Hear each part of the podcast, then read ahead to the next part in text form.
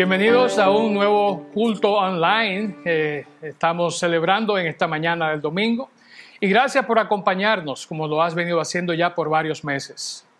En esta oportunidad vamos a concluir, después de siete, hoy ocho semanas, nuestro recorrido por el libro de Efesios. Realmente ha sido un tiempo de mucha bendición en el que hemos visto y escuchado realmente la voz de Dios hablándonos a través de esta carta que Pablo envió a sus hermanos que estaban en Éfeso. En esta oportunidad vamos a concluir el mensaje tan poderoso que Pablo estaba enviando a esos hermanos. De las cosas que hemos visto, quisiera señalar algunas que creo son sumamente importantes. Al principio de nuestra serie vimos que somos templo de Dios, que somos realmente piedras vivas que estamos edificando este templo. Nos necesitamos el uno al otro. Nos entrelazamos como piedras vivas que somos y realmente somos ese templo viviente. Vimos también que es importante que nosotros como creyentes maduremos, que crezcamos y que ayudemos a otros a crecer. Es una responsabilidad de ir y hacer discípulos. Vimos también que es importante que no sigamos en la oscuridad de nuestras mentes. Debemos reflejar a Cristo, debemos reflejar la luz que Él trae a nuestras vidas. Y la semana pasada, increíble mensaje donde vimos cinco cualidades que todos debemos cultivar para lograr la unidad. Cualidades tan importantes como la humildad, la paciencia, la tolerancia cosas que realmente en este tiempo se ven muy poco en nuestras iglesias. ¿Qué les parece si oramos antes de continuar? Padre Santo, te damos gracias en esta mañana por un tiempo más que nos regalas para poder compartir tu palabra. Gracias Señor porque es realmente un privilegio y una buena oportunidad de hacerlo a través de los medios que tú has provisto. Te bendecimos y glorificamos y te pedimos que ahora tú hables a nuestros corazones a través de lo que vamos a ver en este día. Presentamos todo esto en tu nombre. Amén. Bien, como decía, hoy vamos a concluir nuestra serie sobre el libro de Efesios y vamos a ver otra de las grandes verdades, otra de las grandes enseñanzas que Pablo nos trae en esta epístola. Hoy vamos a hablar sobre un tema que para muchos a veces es eh, desconocido o algunos voluntariamente lo ignoran. Pero es un tema tan importante como los que hemos visto anteriormente. Vamos a ver que tenemos una lucha y que esa lucha no es contra carne o hueso, que es una lucha contra el mundo invisible. Les invito a que vayamos a Efesios capítulo 6, donde vamos a leer los versículos del 10 al 20. Efesios 6, del 10 al 20, dice así. Una palabra final sean fuertes en el Señor y en su gran poder. Pónganse toda la armadura de Dios para poder mantenerse firmes contra todas las estrategias del diablo. Pues no luchamos contra enemigos de carne y hueso, sino contra gobernadores malignos y autoridades del mundo invisible, contra fuerzas poderosas de este mundo tenebroso y contra espíritus malignos en los lugares celestiales. Por lo tanto, Pónganse todas las piezas de la armadura de Dios para poder resistir al enemigo en el tiempo del mal. Así, después de la batalla, todavía seguirán de pie, firmes. Defiendan su posición, poniéndose el cinturón de la verdad y la coraza de la justicia de Dios. Pónganse como calzado la paz que proviene de la buena noticia, a fin de estar completamente preparados.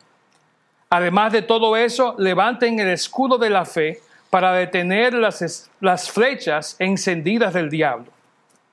Pónganse la salvación como casco y tomen la espada del Espíritu, la cual es la palabra de Dios. Oren en el Espíritu en todo momento y en toda ocasión.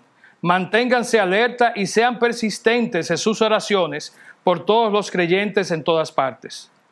Y oren también por mí. Pídanle a Dios que me dé palabras adecuadas para poder explicar con valor su misterioso plan, que la buena noticia es para judíos y gentiles por igual. Ahora estoy encadenado, pero sigo predicando este mensaje como embajador de Dios. Así que pidan en oración que yo siga hablando de Él con valentía como debo hacerlo.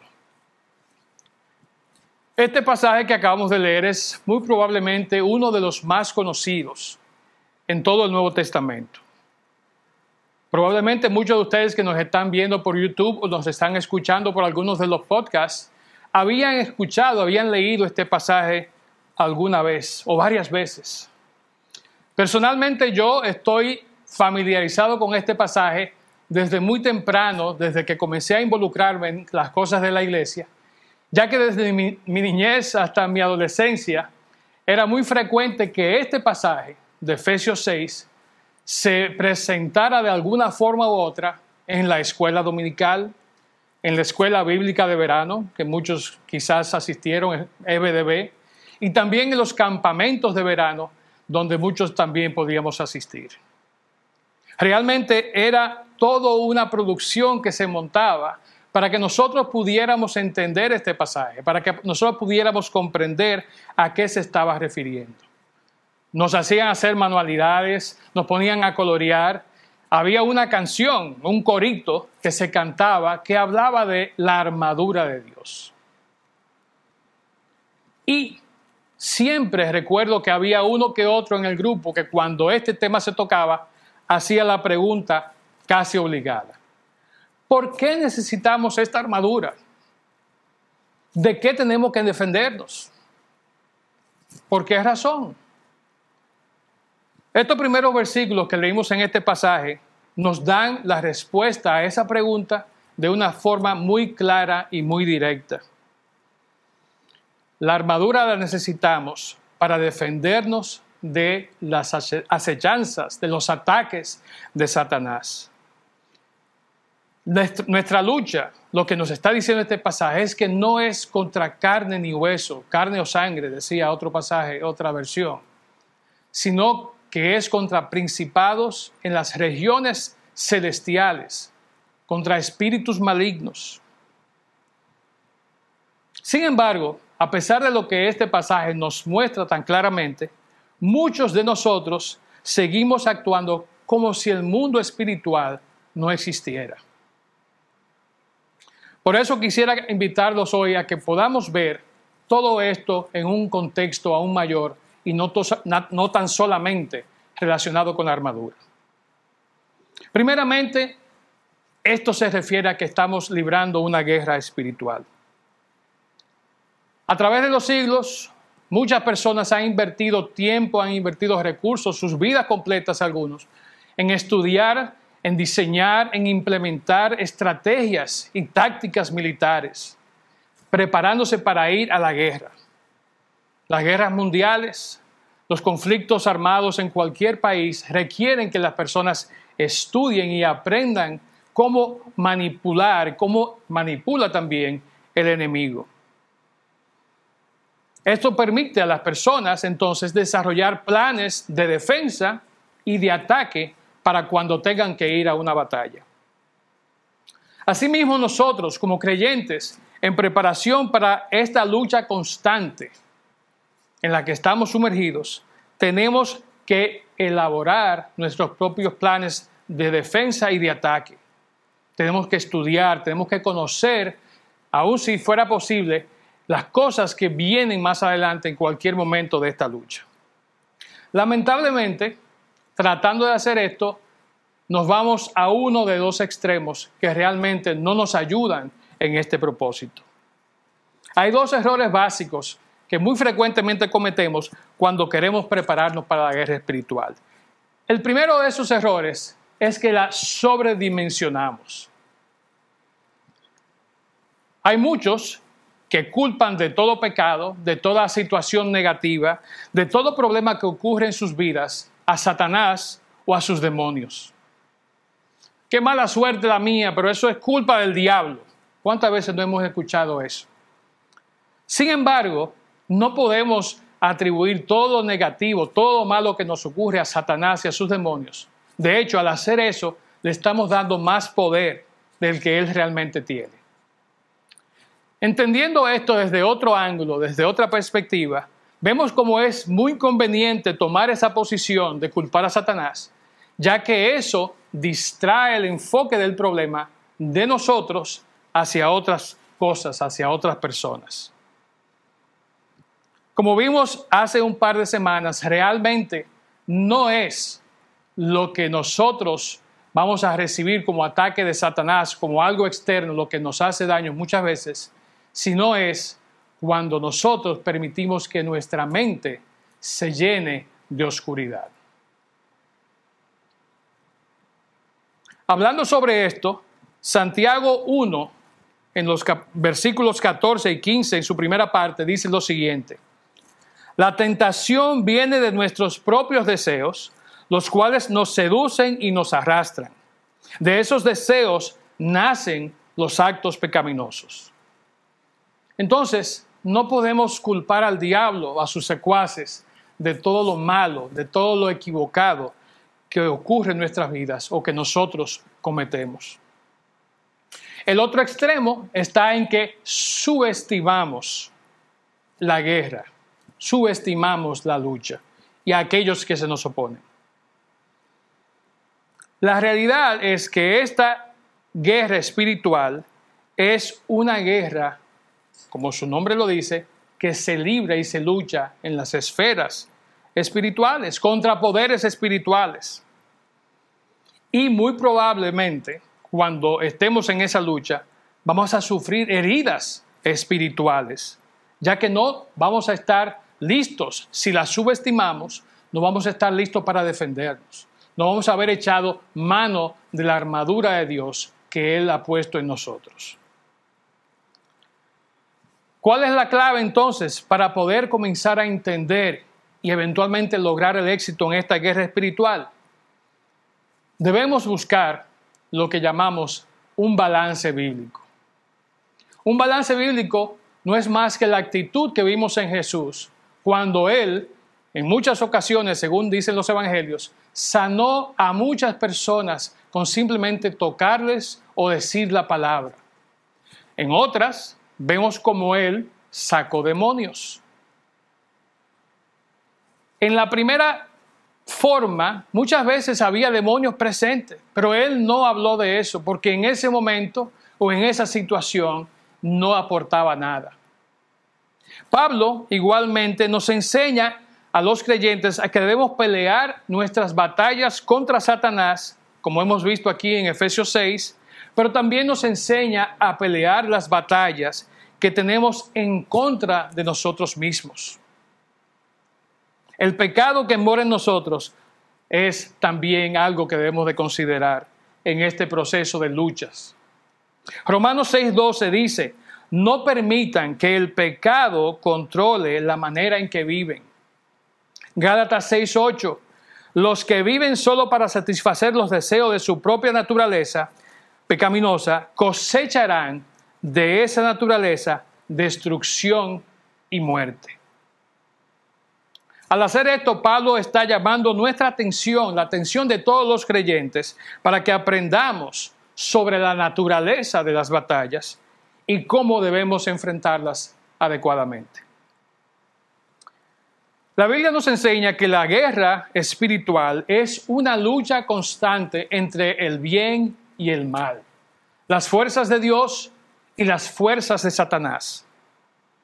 Entonces, para combatir en una lucha espiritual, debemos comprender la naturaleza espiritual de estas batallas. Debemos comprender las armas, las estrategias y las tácticas defensivas que están a nuestra disposición para repeler, para contener todo tipo de ataques al que vamos a estar enfrentados. Lo primero que tenemos que hacer es conocer, comprender el enfoque espiritual. Hay un plano espiritual en el que estas batallas espirituales se, desarrollan. Y si no la enfocamos, si no abordamos las situaciones en ese plano, vamos a ser inefectivos al momento de la lucha. En Efesios 6:12 que leímos hace un momento, Pablo dice que nuestra lucha no es contra carne y hueso, sino contra gobernadores malignos y autoridades del mundo invisible, es contra fuerzas poderosas de este mundo tenebroso, es contra espíritus malignos de los lugares celestiales. Vemos claramente que esta batalla, esta lucha espiritual es contra entidades invisibles, espíritus malignos, nada que podamos tocar, tocar o palpar. No son físicos, no son tangibles. Sin embargo, ya que los planos físicos y los planos espirituales están de alguna forma interconectados, vamos a ver que las cosas que ocurren en el, aspecto espiritual, en el plano espiritual, afectan el plano físico y viceversa. Así entonces, como nuestra obediencia a Dios en la vida terrenal fortalece nuestro espíritu, asimismo cuando violamos los mandamientos de Dios en el aspecto físico, nuestra vida espiritual también sufre. Santiago 4:7 nos dice, humíllense delante de Dios, resistan al diablo y él huirá de ustedes. Primero tenemos que humillarnos, tenemos que arrodillarnos, tenemos que someternos delante de Dios para que luego podamos resistir al diablo. Tenemos también armas, tenemos que confiar y podemos confiar en el poder de Dios. Solo el poder de Dios podemos usar para ganar las batallas contra el maligno. Ahora, para confiar en Dios, tenemos que haber comenzado teniendo una buena relación con Cristo y confiar en Cristo. Cuando reprendemos al diablo, debemos hacerlo con el poder que hay en el nombre de Jesús, confiando en la autoridad que Él tiene, que su nombre tiene sobre el mal.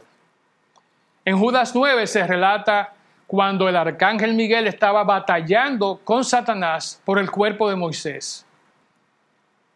Y teniendo la fuerza y enfrentándolo cara a cara, cuerpo a cuerpo, un ángel poderoso tiene que clamar y decir que el Señor te reprenda. Entonces, si a unos poderosos ángeles, como este arcángel que vemos acá, tienen que acudir al nombre de Cristo, al nombre de Jesús, ¿cuánto más no será nuestro caso, nuestra necesidad de ir a ese nombre?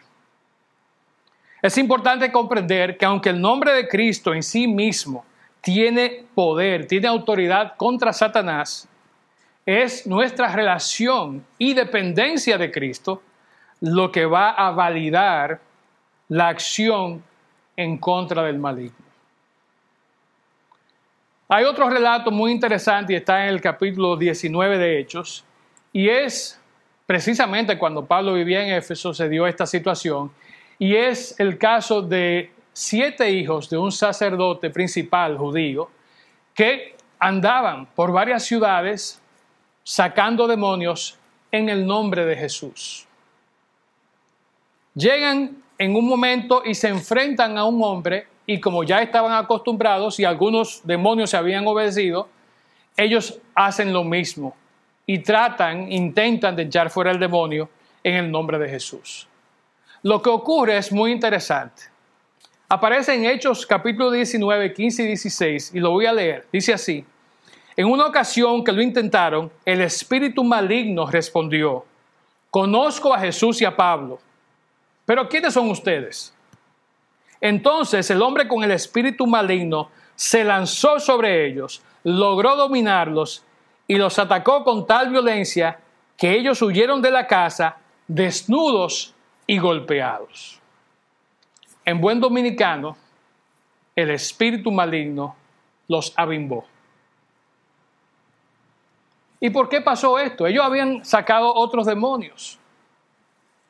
Pero oigan lo que dice el demonio, este demonio. Dice, yo conozco a Jesús y conozco a Pablo. Él conocía la autoridad de Jesús para sacar demonios por sí mismo y conocía de la autoridad de Pablo de sacar demonios en el nombre de Jesús. Pero él no sabía quiénes ellos eran. Y esto pasó porque ellos no tenían una relación personal con Jesús. De hecho, versículos anteriores al pasaje que leímos dice que ellos en sus conjuros usaban el nombre de Jesús a quien Pablo predicaba. Como vemos, tenemos las armas y el poder para batallar contra el maligno en esta guerra espiritual, pero solo obtenemos ese poder a través de Cristo. No es nuestra la victoria, no es nuestro el poder. Si no lo creemos, Satanás va a usar esa chispa de orgullo en nosotros, en nuestra contra, en esa guerra espiritual. Proverbios 3, 5 y 7 nos dice, confía en el Señor con todo tu corazón, no dependas de tu propio entendimiento. No te dejes impresionar, dice el versículo 7, de tu propia sabiduría. En cambio, teme al Señor y aléjate del mal. Hay estrategias también, ¿no? Están las estrategias necesarias que son mostrar obediencia y control propio. Para combatir en esta guerra debemos de obedecer y debemos de conocer nuestros límites y qué cosas podemos y no hacer. Pablo instruye a los creyentes para que sean fuertes en el Señor y su gran poder, según leímos hace un momento. Años antes había escrito a los Gálatas que no se dejaran llevar por los impulsos de su naturaleza pecaminosa. En ese capítulo, el capítulo 5, los versículos 19 al 21, entonces ahí Pablo comienza a listar lo que resulta cuando se dejan llevar, dominar por su naturaleza pecaminosa. Habla de que vienen ahí la inmoralidad sexual, la impureza, pasiones sexuales, idolatría, etcétera, etcétera, etcétera. Unos versículos más adelante, en un pasaje que todos también conocemos mucho, Gálatas 5, 22 y 23, Pablo entonces habla del fruto del Espíritu, que es aquello que arropa, elimina, cubre todas esas faltas que cometemos por nuestros pecados. La lista del fruto del Espíritu termina con una virtud que él llama control propio, dominio propio. En algunas versiones, Reina Valera Antigua dice templanza. Pero el control propio no es más que dar el lugar a que el Señor obre nuestras vidas para que nos logre equilibrar espiritualmente. Nos es dado por Dios a través de su Espíritu Santo, para que, como dice 2 de Timoteo 1:7, tengamos un espíritu no de cobardía, sino de poder, de amor y de control o dominio propio. Finalmente están las tácticas defensivas, ¿verdad? Debemos mantenernos alerta. Podemos ser atacados cuando menos lo esperamos. Por eso debemos de tener siempre estar siempre listos, ¿verdad? Para enfrentar al enemigo eh, en la batalla con mucha seriedad. Estar listos nosotros para atacar también si es necesario. Estar atentos a lo que está ocurriendo en el entorno, en el campo de batalla espiritual. Y estar siempre listos para defendernos contra ataques potenciales. Primera de Pedro 5.8 lo dice muy claramente, estén alerta, cuídense de su gran enemigo, el diablo porque anda al acecho como un león rugiente buscando a quien devorar. Manteniéndonos alerta usando estas tácticas y todo lo que hemos visto en este punto, realmente solo así podemos ser fuertes y podemos resistir a los ataques del maligno en esta batalla espiritual que estamos librando. Por último, tenemos el campo de batalla donde todo esto está ocurriendo.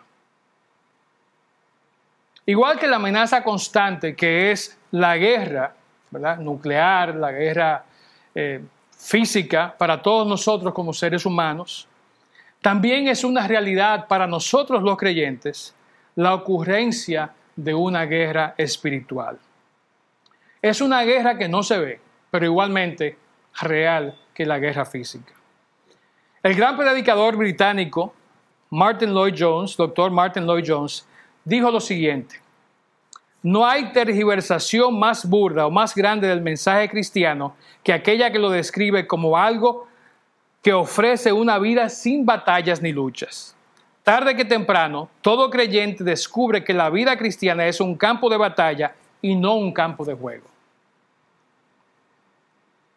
Todo lo que ocurre en este campo de batalla, en este mundo invisible, como yo dije hace unos momentos, en el aspecto espiritual tiene repercusiones en el mundo visible, en el mundo físico. Los efectos de esta guerra que se lleva a cabo en el mundo invisible se refleja en nuestras acciones tensas y dañadas. Se refleja en nuestra estabilidad emocional. Se refleja en, en nuestra fatiga mental, en nuestro agotamiento físico muchas veces, en muchas otras áreas de nuestra vida. Muchos de nosotros entonces nos sentimos atrapados por la ira, por el odio, por el engaño, la ansiedad, la inseguridad, la depresión y la lista sigue de todas las cosas que ocurren en nuestro cuerpo físico que son resultado de los embates que ocurren en la guerra espiritual en la que estamos metidos.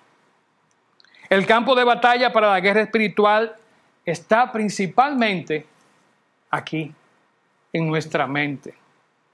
Satanás se concentra en asaltar nuestros pensamientos. Es muy astuto él, porque él sabe que de esos pensamientos nacen las cosas que decimos, nacen y se generan las acciones que tomamos. Satanás busca colocarse en nuestras mentes cual caballo de Troya, ¿verdad? Aparentando ser un regalo, algo bueno, pero es algo que viene podrido, dañado. Satanás usa cosas que son aparentemente buenas o hasta inofensivas. He escuchado a muchas personas, cristianos aún, diciendo, bueno, tú sabes, estoy haciendo un chin de yoga ahora para mantenerme en forma en medio de la pandemia. Nada malo con eso. Ese es un tema para otro día. Pero realmente Satanás no solamente usa las cosas que son obviamente malas, sino aquellas que no lo aparentan. Él busca debilitar nuestra vida espiritual. Lo hace a través de noticias falsas, de fake news, ¿verdad? Como Génesis 3.1, cuando él le dice a la mujer, de veras Dios les dijo que no deben comer de tal o cual árbol. Y esa es la misión de Satanás. Hace dos semanas, Fausto nos compartió un mensaje basado en Efesios 4, 17 al 24, y nos decía que el pecado no es un problema espiritual, sino un problema de la mente. Debemos reconocer esto y debemos hacer todo lo necesario para evitar que el enemigo gane ventaja en nuestra mente. Fausto decía también en ese mensaje, si el problema esencial es una mente que se ha entregado a la oscuridad, la solución solo puede ser la renovación de nuestras facultades mentales.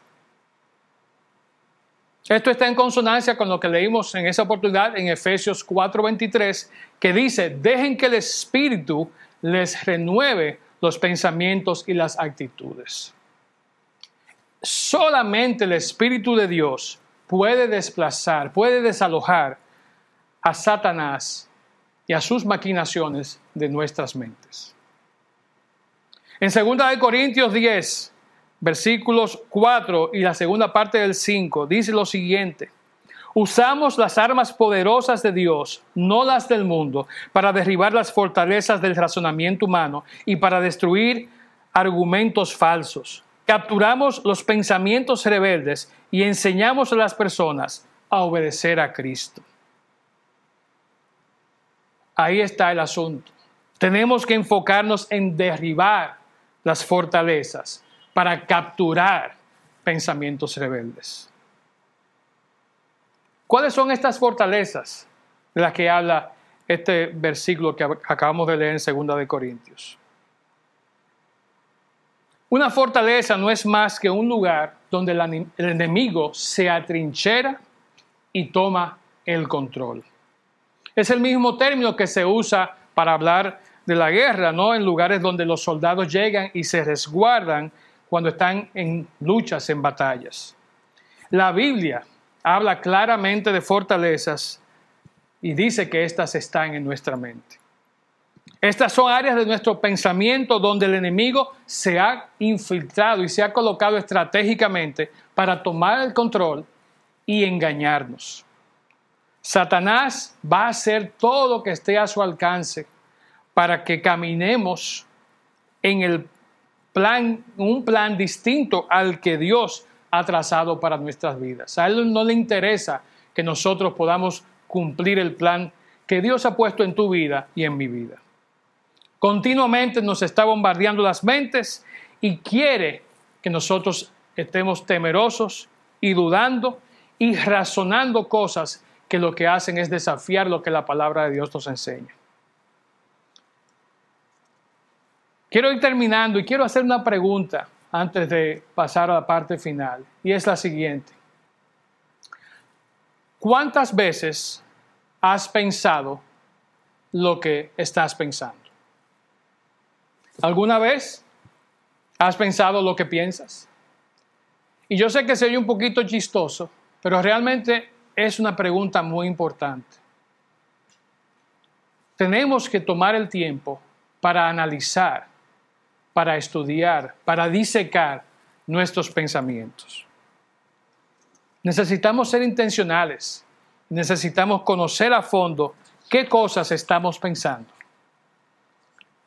Si hacemos esto, vamos a notar que las mismas cosas negativas de siempre vienen a nuestra mente antes de que nos sintamos de una forma o de la otra. Vamos a ver entonces que Satanás es el, quien está detrás de esos pensamientos y quien trata de, de convencernos de que somos insignificantes, de que Dios se ha olvidado de nosotros. Ahora bien, cuando esto suceda, te voy a dar rápidamente tres puntos que tú puedes contemplar. El primero es ir a las palabras del rey David. Salmo 139.5 nos dice, vas delante de mí y detrás de mí, pones tu mano de bendición sobre mi cabeza. Vamos a la palabra del profeta Jeremías en el capítulo 19, versículo 11, que dice, pues yo sé los planes que tengo para ustedes, dice el Señor, son planes para lo bueno y no para lo malo, para darles un futuro y una esperanza. Y vamos a las palabras de Pablo también, pero en Romanos 8:38, que dice, y estoy convencido de que nada podrá separarnos del amor de Dios, ni la muerte, ni la vida, ni ángeles, ni demonios, ni nuestros temores de hoy, ni nuestras preocupaciones de mañana. Ni siquiera los poderes del infierno pueden separarnos del amor de Dios.